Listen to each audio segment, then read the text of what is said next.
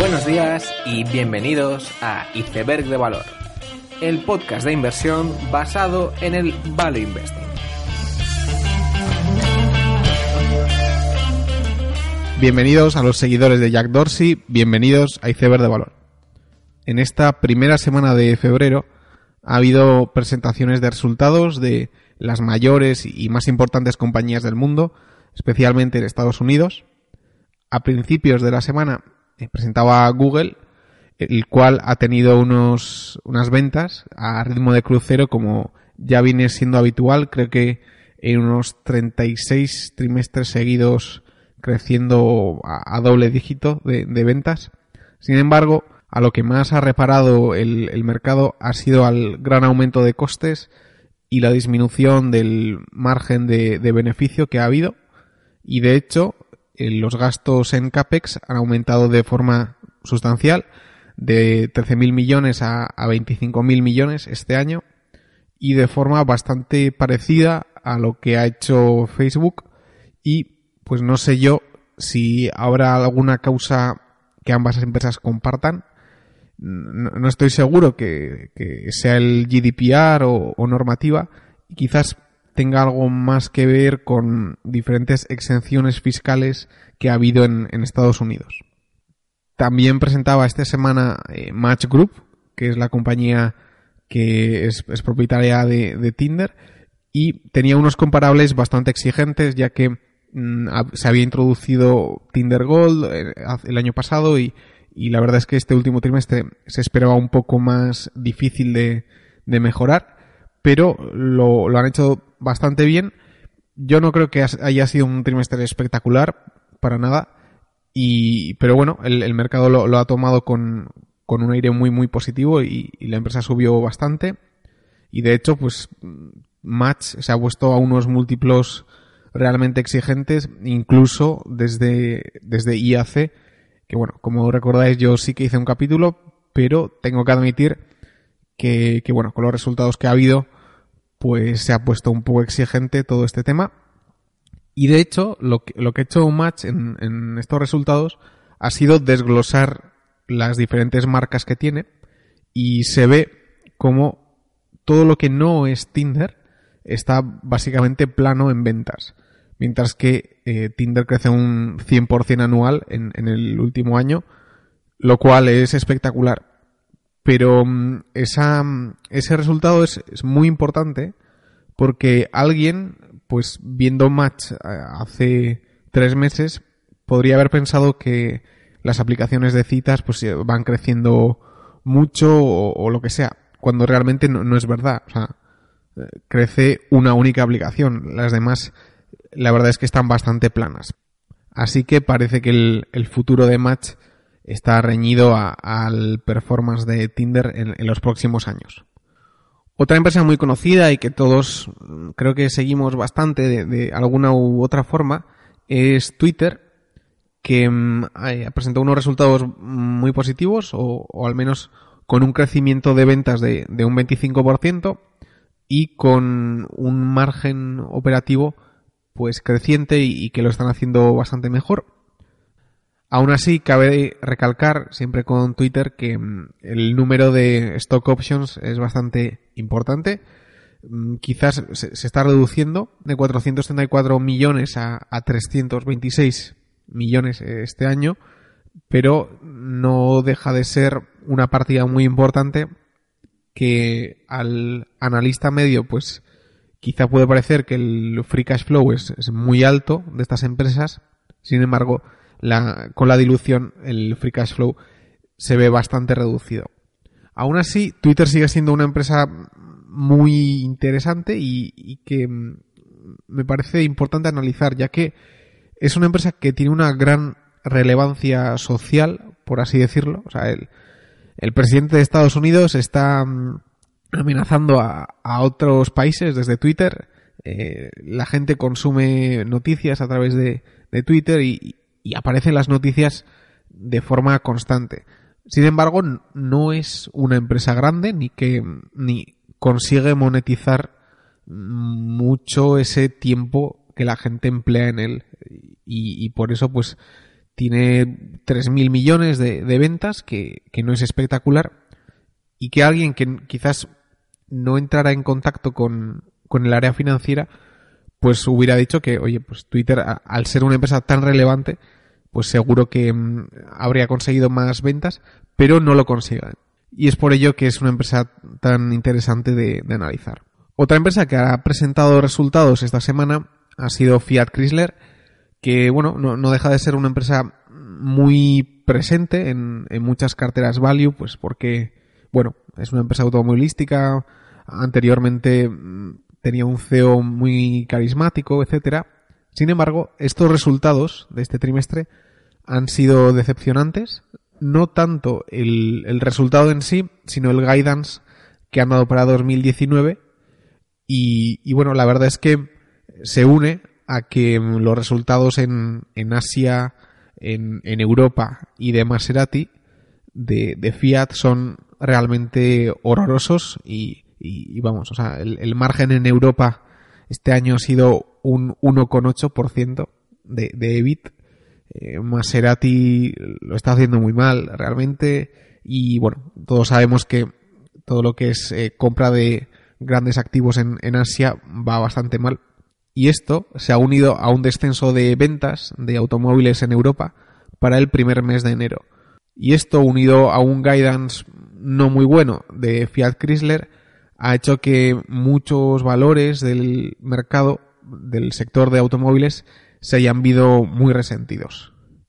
Y otra nota interesante de, la presentación de Fiat Chrysler es que mm, no están consiguiendo del todo mm, intentar revitalizar Maserati ni, ni Alfa Romeo en, en Estados Unidos y habla de lo difícil que es introducir una marca de coches nueva en una geografía.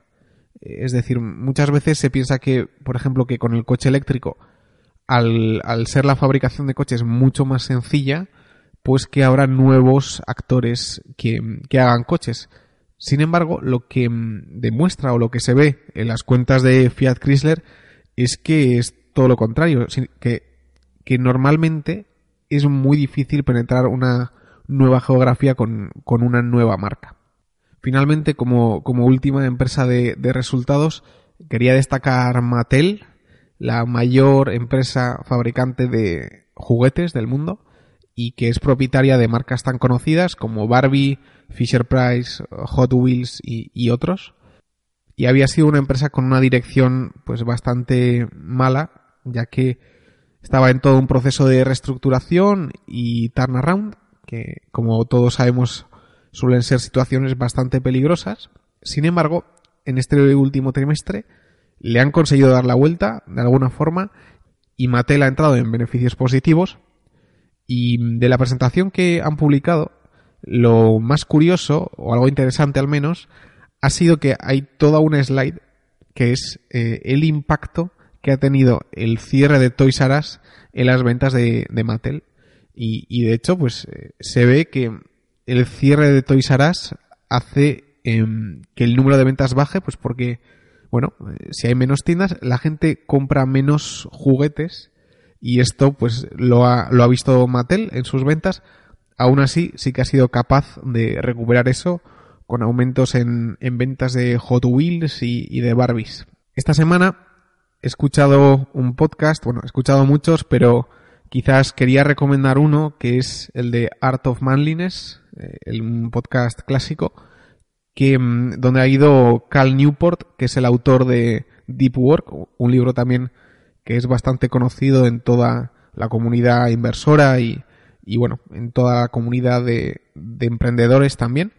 Y Cal Newport en, en, este episodio pues hablaba de nuestra relación con Facebook, Twitter y las diferentes tecnologías y cómo afecta esto a, al trabajo y, a las relaciones personales. Y creo que de alguna forma aplica a inversiones, ya que, bueno, no, en sí la inversión no debería ser algo mm, adictivo, de alguna forma, pero el, el ver los valores día a día y, y, bueno, ver variaciones en rojo, en verde, pues sí que tiene cierto aspecto de, de adictivo y creo que muchas de las lecciones que, se mencionan en este podcast son aplicables a, la inversión. ¿no? Y, y de hecho, me parece interesante la reflexión que hacía en cuanto a mm, por qué la gente, habiendo muchos restaurantes de, de comida rápida, por ejemplo, no engorda mucho o no mm, se pone a comer un montón, ya que, bueno, pues es una comida que a todos nos gusta y, y bueno, ¿por qué no sucumbimos a ello? Y mm, lo que él decía es que muchas veces las personas desarrollan una filosofía en torno a, a estos aspectos. Pues hay gente que se hace vegana o, o bueno, se, se autoimpone ciertas reglas que hacen que no sucumban a, a, esa facilidad de, bueno, pues voy a comerme una hamburguesa.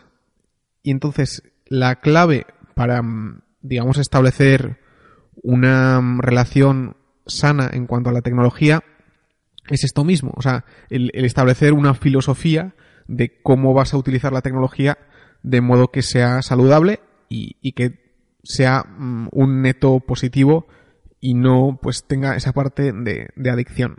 Por último, quería mencionar una nota breve sobre Fat Brands. Ya sabes que yo no suelo hacer en general ningún update ni ni suelo comentar las inversiones que yo hago, ni nada. Y, no me gusta hacerlo, ni, ni creo que es mi papel, y que creo que cada uno tiene que hacer su trabajo y, buscar información sobre sus inversiones. Eh, sin embargo, esta vez creo que, que, lo debería mencionar. Y es que Fat Brands pues, eh, se ha convertido en una situación bastante oscura y que es bastante difícil de entender, ya que, pues bueno, hace unos cuatro o cinco días se, se emitió una refinanciación de, de, su deuda a un tipo muy alto, a un, a un 20%, lo cual eh, no necesitaban, pues porque el, la anterior deuda no, no amortizaba hasta el 2020. Así que no se entiende eso por qué lo han hecho. Eh, además, pues han un, dividendo que es un script dividend que, que realmente no hace nada.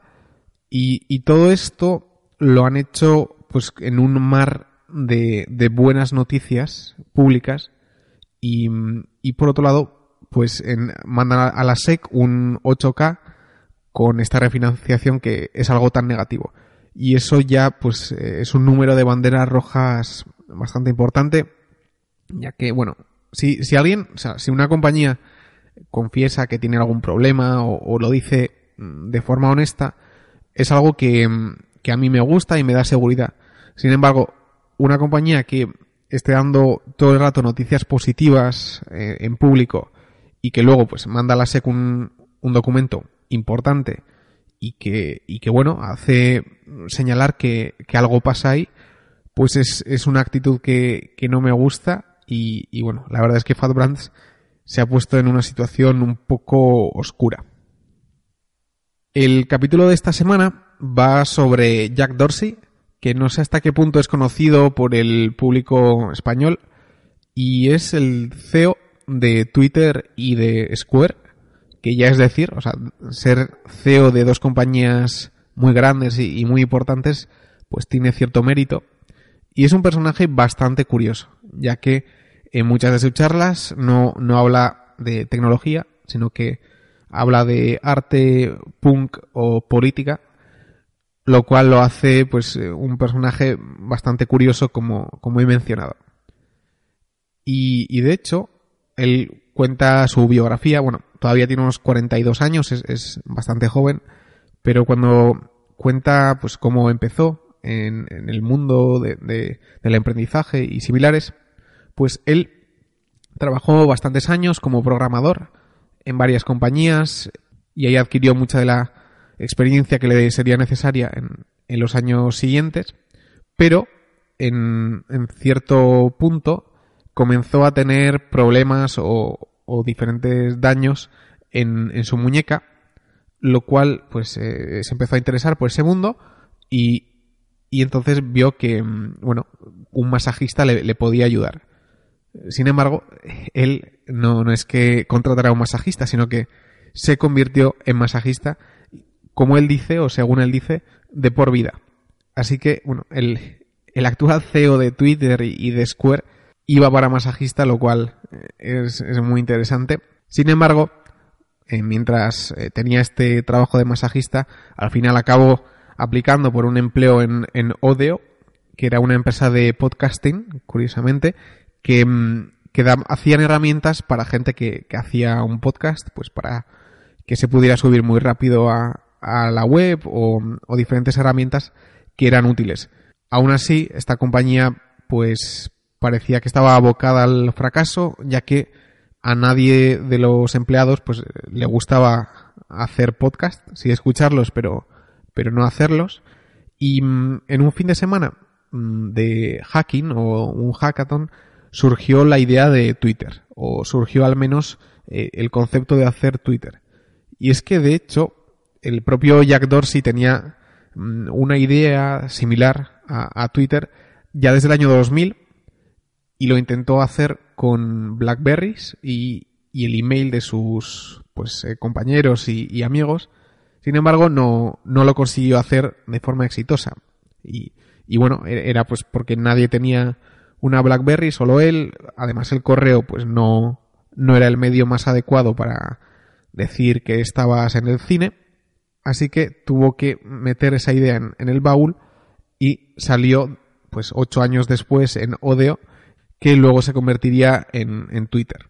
Pero como sabéis, ahí no acaba la, la, historia de Jack Dorsey, sino que en 2010 tenían un amigo que vendía obras de arte y que no pudo cerrar una venta porque no podía aceptar una tarjeta de crédito, ¿vale? Solo pues podía aceptar cash y, y vio que eso era un problema.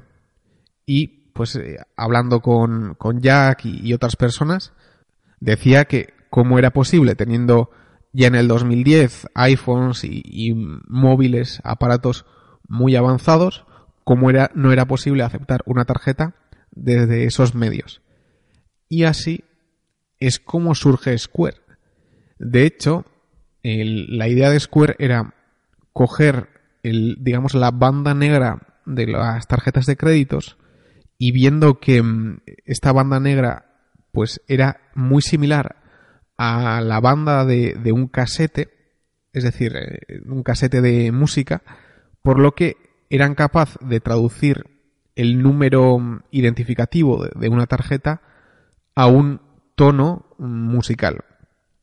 Y entonces, eh, utilizando pues el audio jack del iPhone, fueron capaces de hacer un pequeño instrumento que era capaz de leer esa banda de tarjeta de crédito, traducirla a un audio de música que tenía, digamos, encriptado de alguna forma un, un número de el, número identificativo de, de, esa tarjeta iba por el audio jack y se transfería al, al móvil y con este pequeño hack consiguieron crear el primer instrumento de Square que es precisamente un pequeño cacharro cuadrado y de ahí viene el nombre de la empresa Square.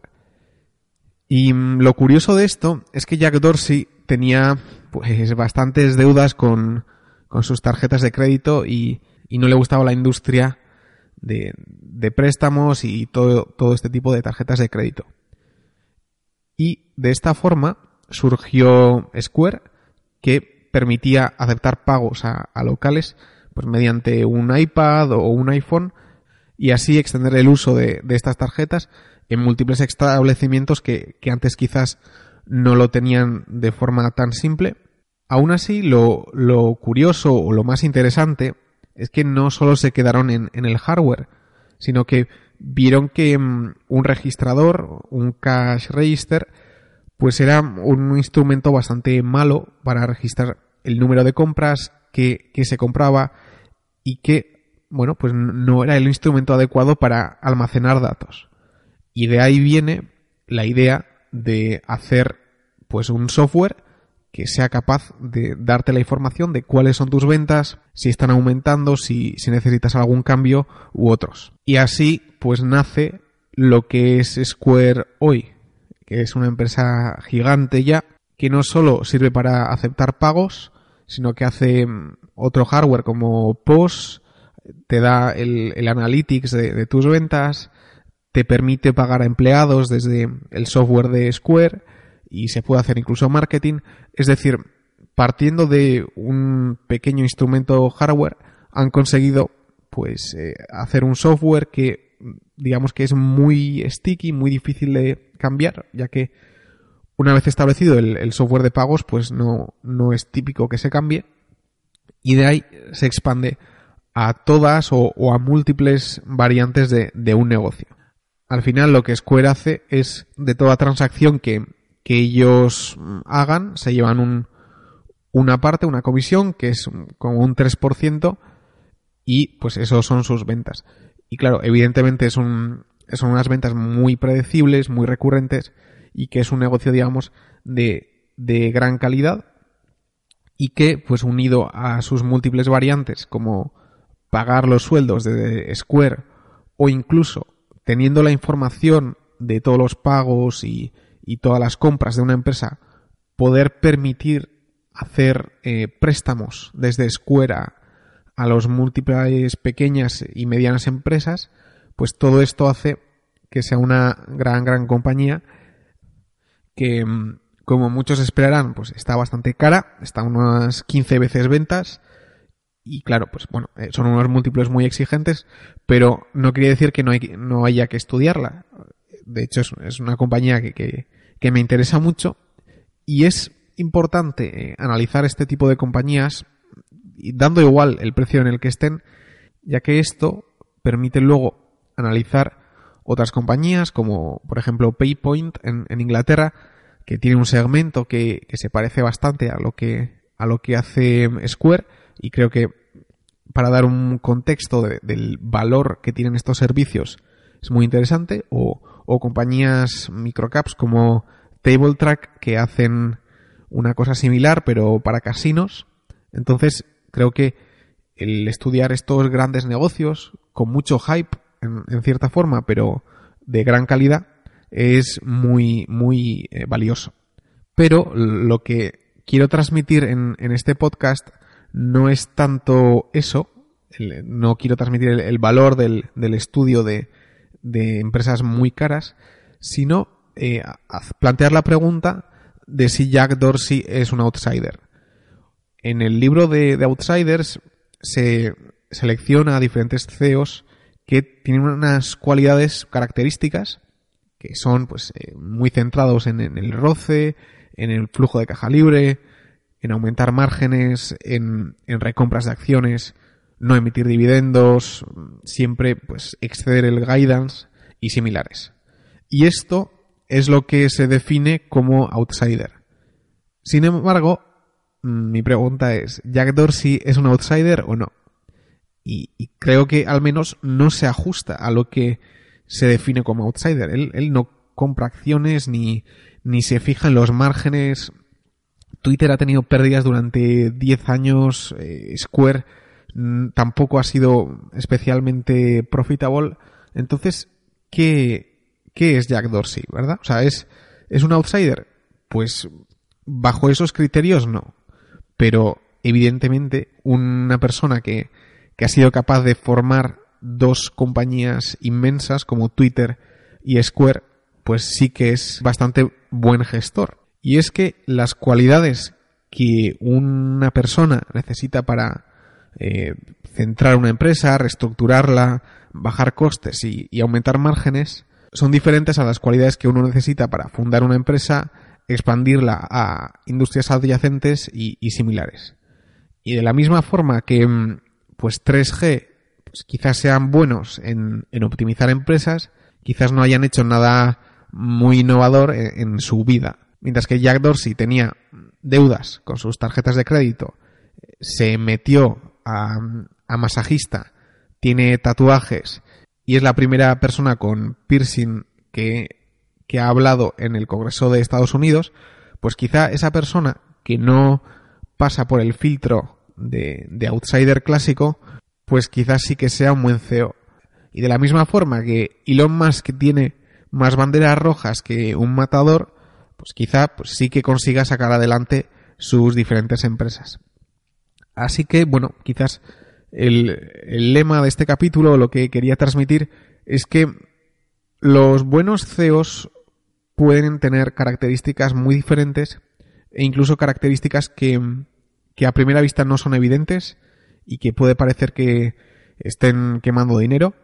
Sin embargo, para diferentes etapas de una empresa se necesitan características diferentes y, bueno, para optimizar quizás no se necesite intuición ni empatía, pero sí para fundar o para expandir a, diferentes verticales.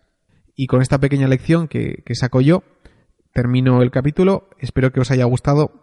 Dadle like en iVoox y en YouTube. Escribid algún comentario. Nos vemos la siguiente semana y seguid aprendiendo.